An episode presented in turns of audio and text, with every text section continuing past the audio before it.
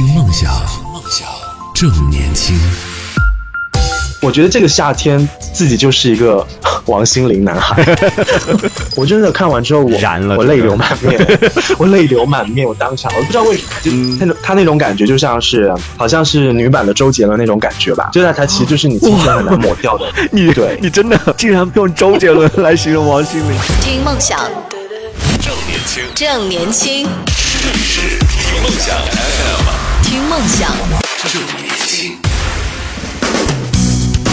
Hello，这里是动听十年换新发生的听梦想 FM，我是陈瑞。那陈呢是君臣的臣，瑞是睿智的瑞。如果下次有听友需要搜索我的名字的话，就不要再打错喽。那今天就是照常还是我跟阿南来搭档嘛。今天这期节目其实就是想做一期关于影视的推荐吧，就是想聊一聊最近我们看的一些影视方面的内容，其实也不限于就是电影啊或者电视剧，甚至可以是综艺等等啦。啊，不管是肤浅的、庸俗的，还是有深度、有内涵的，我都觉得可以拿出来聊一聊。哦，嗯原来肤浅的也可以啊，那我换一下我的这个片单吧。可以可以，就是你临时想要替换，OK 了，没我不会有鄙视了，因为我今天带来的这些也其实讲真的，就是大众可能都可能会看的、哦，哦然后也不是说一定要有什么深度，嗯，对，哎，你昨天跟我讲说要有要有共情，然后要能够有 获得感。是啊，有对对对，那其实庸俗的东西也可以有共情啦，嗯，是。对，那其实我今天就想问一下阿南，就是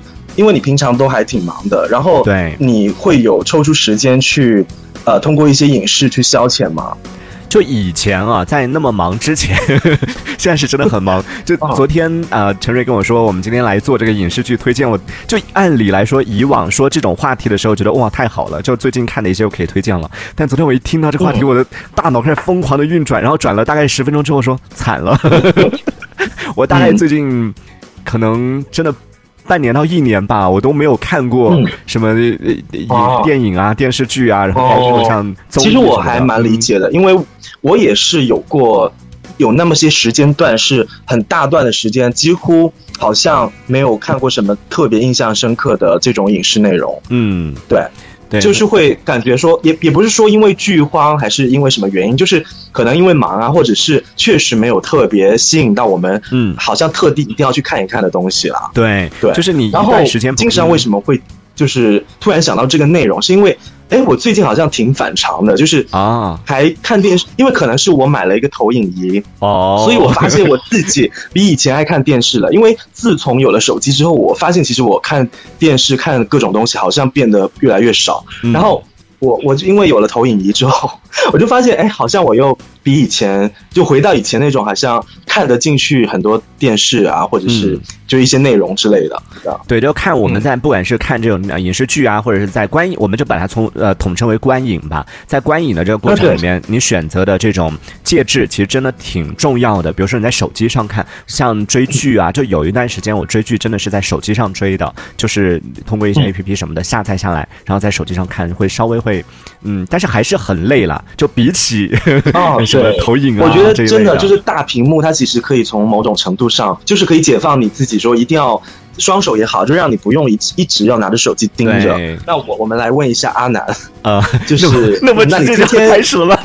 对，很迅速的进入主题。呃，我们我们那还是那开始还是说我先先来开开始说说我最近看什么好了。陈老师今天准备推荐的是什么？我我看看你的片单有多长啊？其实我我也没有说带来多大的片单，因为我我觉得就是平时怎么讲呢，生活乏善可陈，嗯然后也很少说输出，就是忙到很少有输入的时候。啊但是但凡可能我看了一点点什么东西，我就觉得啊，如果用一种方式把它记录下来，比如说通过电波的方式。啊、或者跟就是像朋友一样这样去倾诉、去说，然后把自己的一些小小的感想啊记录下来，好像也算是自己输入了一些东西之后的一点反馈吧。嗯嗯，今天我带来第一个就是，其实已经播完了。啊你有在看就是《浪姐》吗？我看了大概前面两三集左右吧。你还有看两三集啊？我记得之前我当嘉，没看你还要我我记得之前我来当嘉宾的时候，你好像是有追完那个《浪一》吧？呃，也没有到追完，有追了哦大部分。第一季的时候稍微有追的比较多。嗯，了解。那你知道就是《浪三》就是有些什么人吧？我知道啊，但是啊对也就是不全。对，有记住是不是？对，因为我其实也蛮奇怪的，因为之前浪一的时候还热度还蛮大的，所以其实对对这档综艺还是比较有印象的。然后浪二你也知道，就是无人问津，我不知道，但啊我感觉就是好像没什么存在感了。然后我就觉得，嗯，好像很多节目其实做一做就收掉了，或者是后面就越来越没有观众这样。哎，然后你这样一讲，我今年好像真的是第二季好像没什么印象。很特殊的就是，我觉得这个夏天自己就是一个 王心凌男孩。已经跟跳了，怎么？说呢？之前在浪一结束之后，好像全网就很多人在期待，就是王心凌上这个节目嘛。嗯然后我我好像有听到就是风声说啊，对他要来参加，然后我心里其实还是蛮期待，但是那个时候根本没有像现在这种心情，就觉得嗯哎、他还挺适合的。啊然后等到他上了之后，就在第一个首演的时候，其实就你也知道，就掀起全网的那种风潮嘛。对，然后我就觉得哇，真的他来对了，而且我我不知道为什么，真的就是跟可能全网那种王心凌男孩女孩一样的心情，就感觉哇，好像青春有被带回来这样。然后真的，我我也不知道我会追，就是我看完第一第一集的时候，因为他镜头那个时候真的太少了，然后导致我一度就觉得说，好啦，就反正看他就是惊艳一回，然后就觉得好像里面有很多人，好像也没有太大兴趣这样。嗯然后包括他的镜头也很少，对所以我就有点想弃掉。可是后面就是那个你也知道，就制作方还蛮识趣的哦，对。他们就 他们真的就加了很多镜头进去，然后然后他的表现呢，就王心凌本人的表现，真的也是基本上每一次都让别人觉得真的很惊艳，就是真的小看他了嘛。对，当然，我觉我知道他有实力，只是他的表现真的就让我们这些好像我不能说是他的粉丝，但是真的好像感觉他是陪伴青春走过来的人这样子。嗯。然后他能够，他今天的所有表现都让我觉得就是与有同焉哎，好奇怪的感觉，嗯就是好像很开心，不知道为什么。然后最离谱的是什么呢？嗯，就在就第五宫的时候，不是每一个队长有一个个人的 solo 吗？啊，他当时就唱了三首歌，嗯就每个人都可以自己完成一个，就是呃，对节目这样子自由发挥。然后当时他上节目那个呃上了一个热搜，叫做就是他把《浪三》的舞台变成了他的演唱会嘛。哦，然后他唱了三首歌，这三首歌分别对应了他三个不同的阶段，就是、哦呃一首叫就第第一第一首叫大眠嘛，就抖音很火的，在一九年的时候应该是吧？嗯对，其实已经是很很默契了，它是倒叙的方式。嗯然后就是那年夏天宁静的海，啊然后再加一首当你，就是啊整个王炸。然后我真真的觉得，我不知道为什么，我当时第一次是用手机看的，只是嗯别人把那个片段拿剪下来，单独剪下来。我真的看完之后，我燃了我泪流满面，我泪流满面，我当场我不知道为什么，就很夸张，我失去不知道为什么就觉得泪流满面。然后，嗯然后当天晚上我就特地用投影仪，就是把那那一就第五宫那一集全部看完。哇啊也是一样的，我不是因为第一次才泪流满面，我第二次 也有。哦我感觉现在真的就讲着你也要哭了，嗯 真的啊，就是不知道为什么那种很强烈、很强烈的震撼的感觉。嗯嗯，我真的年轻的时啊，不是年轻的时候，就我青春，就是十几岁的时候，真的不是说有特别粉他，但是嗯。他他那种感觉就像是好像是女版的周杰伦那种感觉吧，就是他其实就是你青春很难抹掉的一抹记忆耶。你对。你真的竟然用用周杰伦来形容王心凌，那知道你呃，我我不知道这样形容，不是我不是把这两个歌手去对等或怎么样，嗯我只是觉得他地位他地位在你跟心目中的周杰伦在大家心目中那种青春印记的感觉，其实是一模一样的，就给我的感觉是这样的，因为。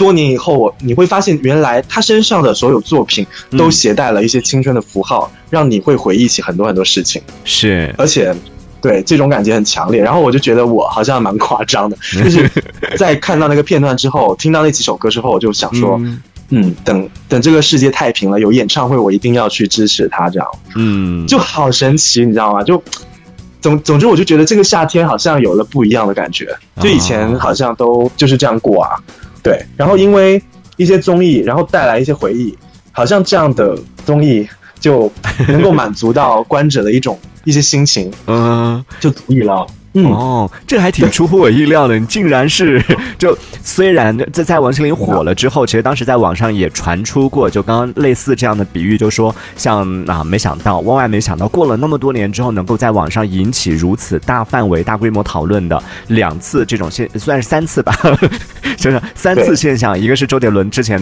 有人质疑他的人气的时候，大家出来为他打 call，然后哇一下子火了一次，然后孙燕姿冷门歌手的时候又火了一次，然后再再下来就到了王心凌的时候，哇又火了一次，就发现那一波、嗯那个年代的，大家以为或者有一些人以为说，好像那个年代已经结束了，然后属于他们的那些呃辉煌都已经结束了，但殊不知，只要他们一出来，还是可以就带起全网的这样的热浪。然后当中呢，网上其实也出现了一些质疑声，当然这个质疑不是质疑这些歌手啊，是质疑呃所谓的心灵女孩啊，或者就呃男孩女孩，就觉得有一些人可能以前吧也没见你们那么喜欢他，怎么突然间一下子就冒出来了？但有一些可能也真的只是凑个热闹，但是听出来了，陈老师是真的，就对，曾经也是默默的练过很多。奇妙了。王心凌舞蹈也是练过很多的啊，呃，我我刚刚在听你在讲的这个关于王心凌的这一段的时候，我也去翻了一下，因为我自己是没追完，就这一季的《乘风破浪》我没追完，呃，然后里边刚开始的时候追的时候，我稍微有看了一下，里边其实有几个我还挺感兴趣的一些选手，但我刚刚去网上搜了一下，最后成团的这几个人对比了一下，我还挺好奇有几个人去哪儿了。你可以问一问啊。有，但是我喜欢的好像大部分都有入选哎，像唐诗逸，哦唐诗逸怎么样？你看下来之后、嗯，哇，我很好奇你，你只说出了他的名字哎。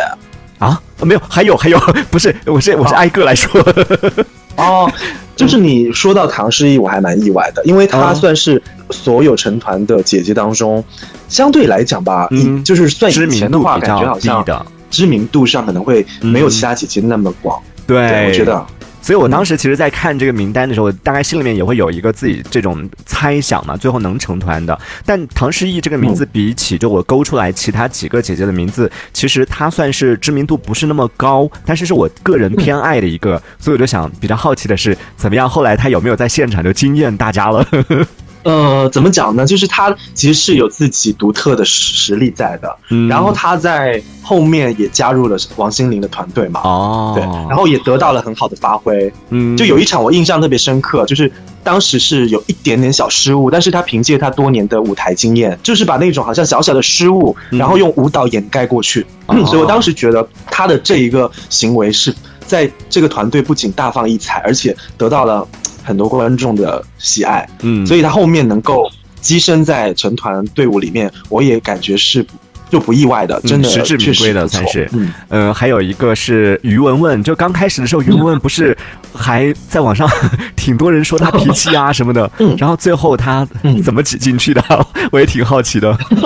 呃，你是对他感兴趣吗？你是你是比较支持他还是怎样？对我一开始就因为是我对于文文之前有了解他在网上唱的一些歌啊什么的，但是我我他没有太多印象。就是嗯我个人就是对他就是可能比较路人啦，就是感觉哦比较路人啦。嗯然后因为他感觉从开始到 ending 的时候，感觉也是在里面的存在感蛮强的啦。对，虽然说一路越挫越就越败越勇，越挫越败越败越勇，但是、哦呃，他确实也是有很强的存在感在这个浪姐里面啊，嗯。所以他呃能够成团，我觉得也有他自己不可取代的一方面吧。嗯，嗯，张天爱没有进吗？有啊，哦 哦，我看到了，那哇对。哇，那我嗯我刚开始选的这些人还真的基本上都被我选中了耶，因为我在我看一下，这个是我大概、呃五月二十八号的时候，我当时发了一个。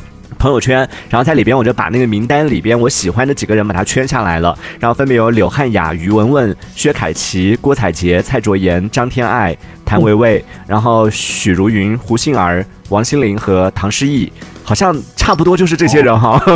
胡杏儿没进部分，吧。嗯，嗯胡杏儿、是占许茹芸大部分没进，哦，差不多，我喜欢也都进了，我就心安了。薛凯琪也进了，成不成团好像不那么重要，但是对于这样子一个舞台，有这样一个机会，他们能够有更长时间去展示自己，然后通过表演让大众重新认识到他们的更多面，我觉得其实走到最后就是很棒的啦。嗯，对，当然会有有些人的光芒确实会比较 对耀眼，就是像我刚刚讲的王心凌，对，啊所以说她也是让很多人这个夏天好像变得就是不那么怎么讲呢乏味吧。嗯我觉得这个夏天它是可以称得上带来很大很大热度吧。嗯，呃，也要提醒一下大家，在听节目的同时呢，也可以来关注到我们的微博和微信公众号，在上面搜索“听梦想小分队”，就可以来找到我们了。听梦想 FM，听梦想，听梦想正年轻。正年轻。